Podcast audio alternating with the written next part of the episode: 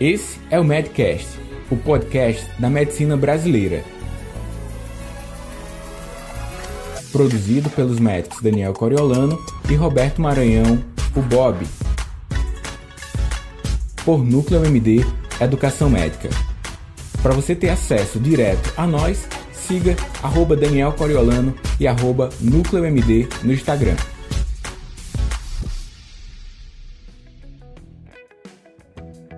Olá, sejam muito bem-vindos ao projeto Inovare, Quais os Caminhos da Medicina. O meu nome é Richard Gazi Rajar, sou formado em Economia pela PUC Paraná, sou acadêmico de Medicina pela Unicesumar e integrante atualmente da EMED Paraná. Hoje, o nosso entrevistado é o Daniel Coriolano, ele é especialista em Medicina da Família e Comunidade na UFC, mestrado profissional é, da Saúde da Família, Fiocruz, MBA é, de Gestão e Empreendedorismo na PUC Rio Grande do Sul e também autor do livro Inteligência Financeira para Médicos. Queria agradecer em nome da EMED aí, doutor, pela disponibilidade e queria entender um pouquinho mais qual é a relação aí tão importante entre a medicina e a educação financeira. Olá, Obrigado por esse momento aqui estar com você. Um prazer. Abraço pessoal da EMED. Já há algum tempo eu conheço a EMED, sei que sempre faz conteúdos, sempre está em, em, em ações em prol do desenvolvimento médico e nesse momento que bom minha contribuição aqui. Fico feliz por isso. Bem, é, dentro, já vou emendando aqui a sua, a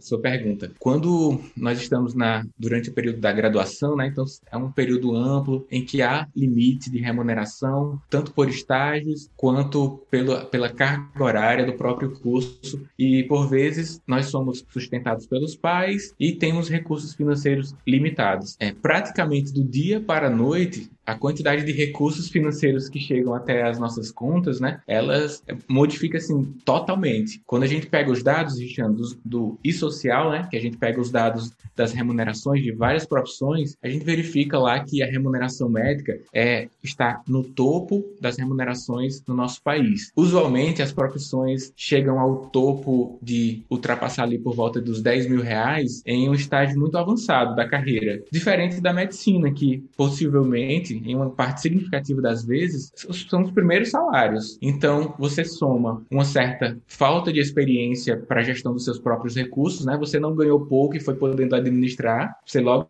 de cara aumentou seu poder de compra. Junto ao aumento do poder de compra, eu vejo também uma possibilidade de erros relacionados ao consumo. Portanto, para todo mundo, é ter, ter uma educação financeira é relevante, mas temos esse fator de risco, né? uma elevação muito rápida do poder de compra. Daí a necessidade de ter esse ajuste técnico, né? estudar sobre isso, assim como nós estudamos para estabelecer as melhores condutas com os nossos pacientes, estabelecer as melhores condutas financeiras para as nossas vidas. E quais práticas, então, eu devo é, utilizar, quais maneiras, assim, eu posso utilizar para ter uma, uma saúde financeira boa, vamos dizer assim, né? quando eu estiver indo para a residência, após a residência, ou até mesmo sendo um médico já bem consolidado no mercado? É, mesmo independente do estágio, Chan, eu acredito que mais do que... Eu tenho utilizado o termo inteligência financeira, em que eu eu sugiro que haja um, uma compreensão mais ampliada do que investimentos. Né? Quando a gente fala aqui educação financeira, possivelmente alguns entendem como investir, mas é preciso ter ampliar né, sobre esse tema. Então, quando se fala sobre educação financeira, inteligência financeira, eu imagino que devemos ter um desenvolvimento acerca de consumo ponderado. Então, tem um consumo e tem um consumismo, que é algo mais, usando os termos aqui da nossa medicina, patológico. Então, ter um rigor, um consumo ponderado, um planejamento de vida e carreira, que inclui planos de curto, de médio e de longo prazo, e, em um dado momento, investimento, que é quando você passa a ter uma quantidade de recurso disponível para fazer isso isso. Mas ter um bom consumo, um bom planejamento pode ser feito a partir de agora. O volume de investimento é que vai modificar quando você está dentro do mercado de trabalho. Desenvolver então a educação financeira, esse é o melhor momento, independente da idade e do momento da formação médica que você está. Bacana. E esse volume aí que está comentando, professor, seria então uma reserva de emergência, isso? Algo, algo do tipo? Pronto. É, usualmente se fala sobre reserva de emergência como um primeiro passo, né, para que você possa seguir ter a possibilidade de realizar investimentos, porque existe uma relação entre risco, retorno, liquidez rentabilidade, né? Então, para quem não está muito afinado com esses termos, é assim: quando você passa a ser um investidor, um médico ou médico, ou estudante de medicina investidor, investidora, você tem a possibilidade de colocar o seu recurso financeiro em produtos com baixa liquidez, ou seja, em um local em que você não poderá tirar o seu recurso de lá. Então, você investe para dois anos, só, pra, só pode tirar daqui um ano, dois anos. Só que no começo isso não é interessante. Haja visto que você tem, tem as intempéries da vida, né? As intercorrências, e é necessário que você tenha um dinheiro com alta liquidez. Então, isso que as pessoas tratam como reserva de emergência é um valor que você tem para alta liquidez para eventualidades. Então, eu concordo de que tem, temos que ter um volume significativo de recursos para as intempéries e para as imprevisibilidades. Porque quando a gente fala sobre reserva de emergência, parece algo mais negativo que pode acontecer. Mas uma coisa boa pode acontecer também. O fato é que você precisa de recurso financeiro. Então, ter um volume que possa manter o seu estilo de vida por alguns meses antes de colocar o seu recurso financeiro alocado em, em algo que tem baixa liquidez é, é um bom primeiro passo para o investimento. Mas antes do passo de ter essa reserva de segurança ou de emergência, como citado, é já fazer algum planejamento e já ter o consumo ponderado. Porque para que isso tudo entre no ciclo virtuoso, é preciso que você não tenha dívidas, né? Que é, seria um estágio assim, sub-zero. Né? O estágio zero é a construção no reserva de segurança ou de emergência, e o sub-zero seriam as dívidas, que é você precisa emergir das profundezas das dívidas, e você só consegue fazer isso se tiver um consumo ponderado e um planejamento, né? Para os seus bens e para suas formações, para residência, que é um período em que você fica com uma quantidade de recurso limitar, mais limitada em relação ao médico que está fora da residência. Ah, bacana, dá uma clareza muito grande agora. Uma pergunta aqui que surgiu, foi mandado pro pessoal: se há um mínimo que eu devo ter nessa reserva de emergência, se há um mínimo para se guardar, ou quantos por cento do meu salário eu posso guardar ou devo guardar? Muito bom, Richard. Quando tem, abrimos a nossa mente para aspectos relacionados a, até essa reserva de segurança, essa é uma, uma próxima pergunta que surge. Eu considero que o planejamento né, financeiro é individual. Então, essa você deve ter, eu posso falar aqui sobre critérios para que você estabeleça quanto é essa reserva para você. Seria muito leviano da minha parte dizer uma quantidade fixa para você ter. O que há são estimativas que acontecem na nossa economia de acordo com a estabilidade que nós temos. Então, eu vou falar aqui algumas coisas para que você considere quanto que deve ser a sua reserva de emergência. Então, me parece seguro, inicialmente, calcular qual o seu gasto médio mensal. Isso você só consegue se fizer algumas anotações no papel ou numa planilha. Ao longo de dois, três, quatro meses, você vai ter a identificação de quais os seus gastos fixos, conta de energia, aluguel, quais os seus gastos variáveis, né? Então, suas atividades de lazer, etc. E aí você tem quanto que você gastou para manter a sua vida. Então, digamos que seja 5 mil reais. Você gastou para manter a sua vida por, por mês, como média dos últimos três ou três, seis meses. Então, quanto que você se acha confortável de ficar? Quantos meses sem trabalhar, digamos? Então, você pode dizer, Xan, não, eu me considero tranquilo se eu tiver seis meses do meu gasto médio mensal como uma reserva de segurança. Porque aí você diz assim, ah, porque eu tenho, eu trabalho com CLT e eu ainda teria um eventual seguro-desemprego, além da minha reserva. Aí você soma a sua análise de contratual, né, trabalhista, às suas demandas pessoais mesmo. Aí você pode dizer, não, eu tenho uma família a suprir também uma eventual necessidade,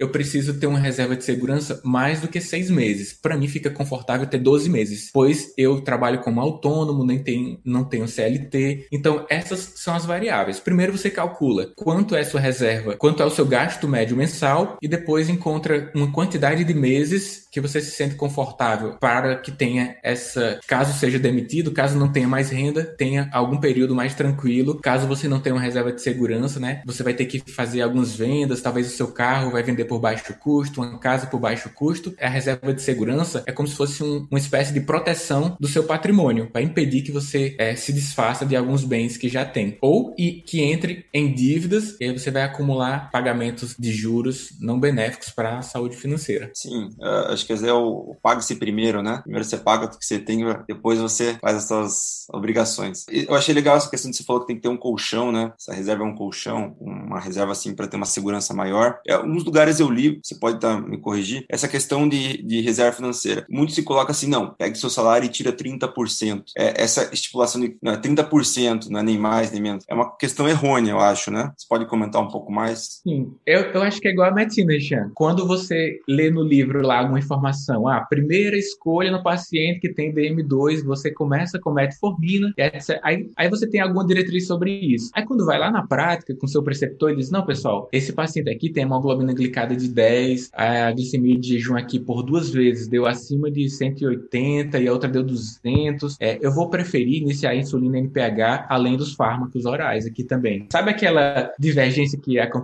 da teoria com a prática? Eu vejo, por isso que eu acredito que tem que ser pessoal. O que é que, porque cada um tem peculiaridade da sua vida. E se eu disser exatamente assim, um fluxograma, pegue seu salário, tire 30%, faça isso aqui, eu acho que você vai se sentir mal por não conseguir, porque você tem um contexto, tem um contexto, você tem uma relação trabalhista, você tem pessoas a sustentar e outra pessoa não tem, né? Então, eu acho que mais do que eu dar uma diretriz, assim, um trilho fixo, um trilho, eu te dar princípios para que você tenha autonomia nas decisões. Eu sou mais por essa linha, mas de fato, alguma literatura acerca do tema, finanças pessoais, aponta de uma forma mais rígida esse direcionamento, que pode servir para uma quantidade de pessoas, mas a gente tem algumas peculiaridades, né? Então, talvez um autor que aborde que seja 30%, ele considere uma renda média brasileira, que não é 10 mil, igual a do médico, uhum. e por vezes vários colegas conseguem ter até mais, uma quantidade maior do que 30%. Então, se você ganha os 10, arredondando aqui, você consegue guardar 50%, 5 mil já é um valor expressivo para o seu gasto médio mensal. Então, você tem que, tem que regular e verificar a sua realidade, mais do que seguir de uma forma não crítica essas recomendações são bem fechadas. Não, bacana. Uma outra pergunta assim que surgiu sobre o tema, muito se fala sobre essa educação financeira, essa, essa vida mais ativa do médico na, na questão de investimentos, graças à demanda. Você acha que essa demanda maior de médicos futuramente vai afetar, que o médico vai tentar suprir isso na vida financeira mais na questão do investimento, isso que você, você acha? Ou você acha que não? Acho que é importante mesmo essa, e seguir essa linha de investimentos, porque o médico às vezes acaba gastando mais porque recebe mais dinheiro. Acho que são vários os aspectos,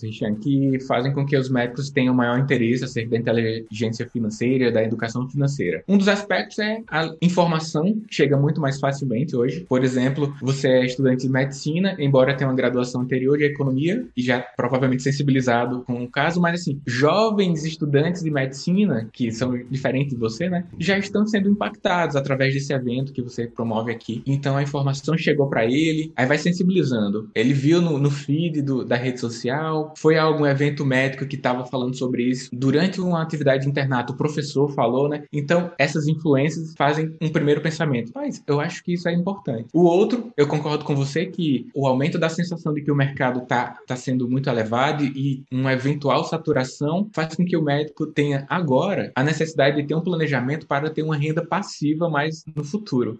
Eu, isso aí é um, é um bom argumento. A facilidade de se investir hoje em relação a, por exemplo, aos nossos professores, preceptores mais seniors, então faz com que a gente, em, em poucos minutos, já inicie a vida como investidor, né? Entra na plataforma, faz lá a conta. Então são vários aspectos e cada um consegue um bom argumento. Mas eu acredito que o, o aumento da quantidade de médicos no mercado de trabalho de, deveria ser um dos motivadores para que você inicie hoje, né? São três as variáveis de ouro para que você tenha bons resultados no mundo do investimento. Um é a rentabilidade do produto que você escolher. O número dois é o tempo que o, o recurso financeiro vai ficar lá. Então, se você começar logo, você vai ter mais benefícios do tempo. E a terceira variável é, é quanto que o produto de investimento vai render para você, que aí você não tem gestão sobre isso. Então, começar logo e ter um volume de aporte, o volume de aporte, você tendo um consumo mais ponderado, vai sobrar mais, né, para investir, vai fazer com que no médio e no longo prazo você tenha bons resultados e dependa menos de um volume expressivo de trabalho de horas, horas e horas, que faz com que muitos colegas tenham entrado em burnout e doenças relacionadas à ocupação médica. Eu acho que o senhor já meio que respondeu a pergunta aqui que surgiu pelo pessoal, são os pilares do, do controle da, da controle financeiro, os pilares de um bom investimento, basicamente. Acho que você comentou que é a rentabilidade, o tempo, a taxa, esses três pilares. Não sei você, mas assim, o que, você pode dizer sobre investimento hoje, professor? O que, você acha? O que, você acha, doutor, dos investimentos hoje? O que, que você acha que o médico deve olhar hoje diferente? Qual que é a sua visão hoje para o médico pensar, ó, oh, não, você tem que pensar assim, tem que pensar assado? Qual que é o X da questão hoje para o médico investir? Eu acho que sempre é sobre vida e mais né, do que especificamente o recurso financeiro. Imagino eu que ter uma boa saúde por longo prazo é uma coisa boa que nós desejamos, né, para a nossa vida. Ter uma contribuição social, nossa profissão permite muito isso, é uma coisa que nós gostaríamos de manter por longo prazo. Imagino eu que a maior parte de nós médicos gostamos de fazer esse impacto social. E também de, além da saúde, além de manter a manutenção desse impacto positivo na sociedade, ter uma boa rede de relacionamento com isso tudo é sinônimo de qualidade de vida. Então, para a construção né, de uma atividade médica de longo prazo com boa performance na saúde mental, na saúde física, é preciso que tenhamos o suporte financeiro, que é o que subsidia a atividade prazerosa, a qualidade de vida, suprir boas condições para você, para os seus familiares próximos e influenciar a macroeconomia né, em alguma instância. Então, esse grande argumento vai te balizar nas escolhas dos investimentos. Aí tem, tem a renda fixa, tem a renda variável, você pode investir para a aposentadoria, pode investir para ter um recurso disponível durante a residência médica, a fim de que não tenha que se matar em dar plantão e comprometa o aprendizado durante a residência médica. Vários são os motivos e cada um pode, primeiro, escrever o que quer da vida e aí vai ter um maior nível de motivação. Uma motivação para o longo prazo é, é ter uma vida de qualidade no longo prazo também. Uma motivação para um curto prazo, eventual, seja entrar na residência e não ter que manter uma carga horária de trabalho extra à residência, de forma a limitar o aprendizado desse período importantíssimo da nossa vida, que é quando nós nos tornamos especialistas. E caso opte fazer residência, né, que também é um plano a ser feito. É uma etapa aí a, a ser percorrida, né? Para finalizar, assim, qual é a mensagem que você deixa para os médicos, futuros médicos, acadêmicos agora, residentes, enfim, toda essa comunidade área médica na questão de investimentos? Qual que é a sua mensagem, qual que é a sua ideia para transmitir para eles? Eu acredito, Christian, que devemos ter uma, uma visão muito social, né, do nosso trabalho e também do nosso recurso financeiro. Eu sei que é difícil, é até causa estranheza e algumas pessoas torcem o nariz quando a gente vai falar de finanças, médicos falando de finanças, né, porque existe um conflito que saúde não tem preço, que as pessoas merecem acesso à saúde, mas quando a gente fala sobre inteligência financeira aplicado aqui às nossas finanças pessoais, diz respeito também a termos uma atitude proativa para cuidar da gente, e esse cuidado que estamos tendo, esse autocuidado, que também envolve finanças, né? Mas eu, eu falei sobre saúde, falei sobre manutenção de, de, uma rede de apoio, manutenção da saúde mental, né? Repercute na sociedade. Então, que possamos ter essa visão social, que o nosso recurso financeiro circulando na economia de uma forma benéfica, né? Consumo ponderado e não consumismo, que é o gasto inadequado do recurso financeiro, permite que você, por longo prazo, influencie positivamente tenha uma boa qualidade de vida, ao tempo que contribui para a ascensão social. Mais pessoas com educação financeira, que inclui uma ponderação no consumo, realizar planos de vida e carreira e ter investimentos, porque o investimento vai subsidiar uma cadeia. Você investe para que outras cadeias, outras instâncias possam se manter produtivas. Seja uma empresa através das ações, seja um banco que, através de um CDB, que pode emprestar o recurso e, e algum empreendedor monta um negócio. Então, essa visão muito ampla do investimento, embora comece a ter algo positivo na sua vida, é uma influência social. Então, dessa forma, nos gera mais motivação e destaca né, esse choque que envolve dinheiro com o exercício da medicina. Então, é uma coisa boa que você faz para você e para a sociedade. Investir, cuidar de si e cuidar dos pacientes, que é por quem nós passamos esse longo período de formação. Eu acho que foi bem, bem bacana essa conversa, doutor. Queria agradecer desde já a participação do senhor. É, eu acho que tem muito ainda a conversar sobre a área médica e, e, finanças. Finanças é algo muito vasto aí, que nem você já deu uma pincelada sobre é, renda fixa, renda variável, é, uma aposentadoria para o futuro. Eu acho que a gente pode até marcar uma, uma nova conversa e destrinchar todo essa, esse emaranhado de, de, investimentos que existe aí. Mas desde já eu agradeço, pela, a IMED agradece a sua disponibilidade, esse bate-papo aí, que foi assim de grande valia para a comunidade médica e comunidade acadêmica da medicina. Obrigado, doutor. Eu que agradeço, Chan. As perguntas foram ótimas, me senti muito à vontade com você aqui. Estou sempre à disposição com a EMED, para você também, para a gente sempre ter um bom papo e dar, deixar né, a nossa contribuição social também, que a educação transforma e de fato isso acontece. Valeu, doutor. Obrigado, hein? Valeu.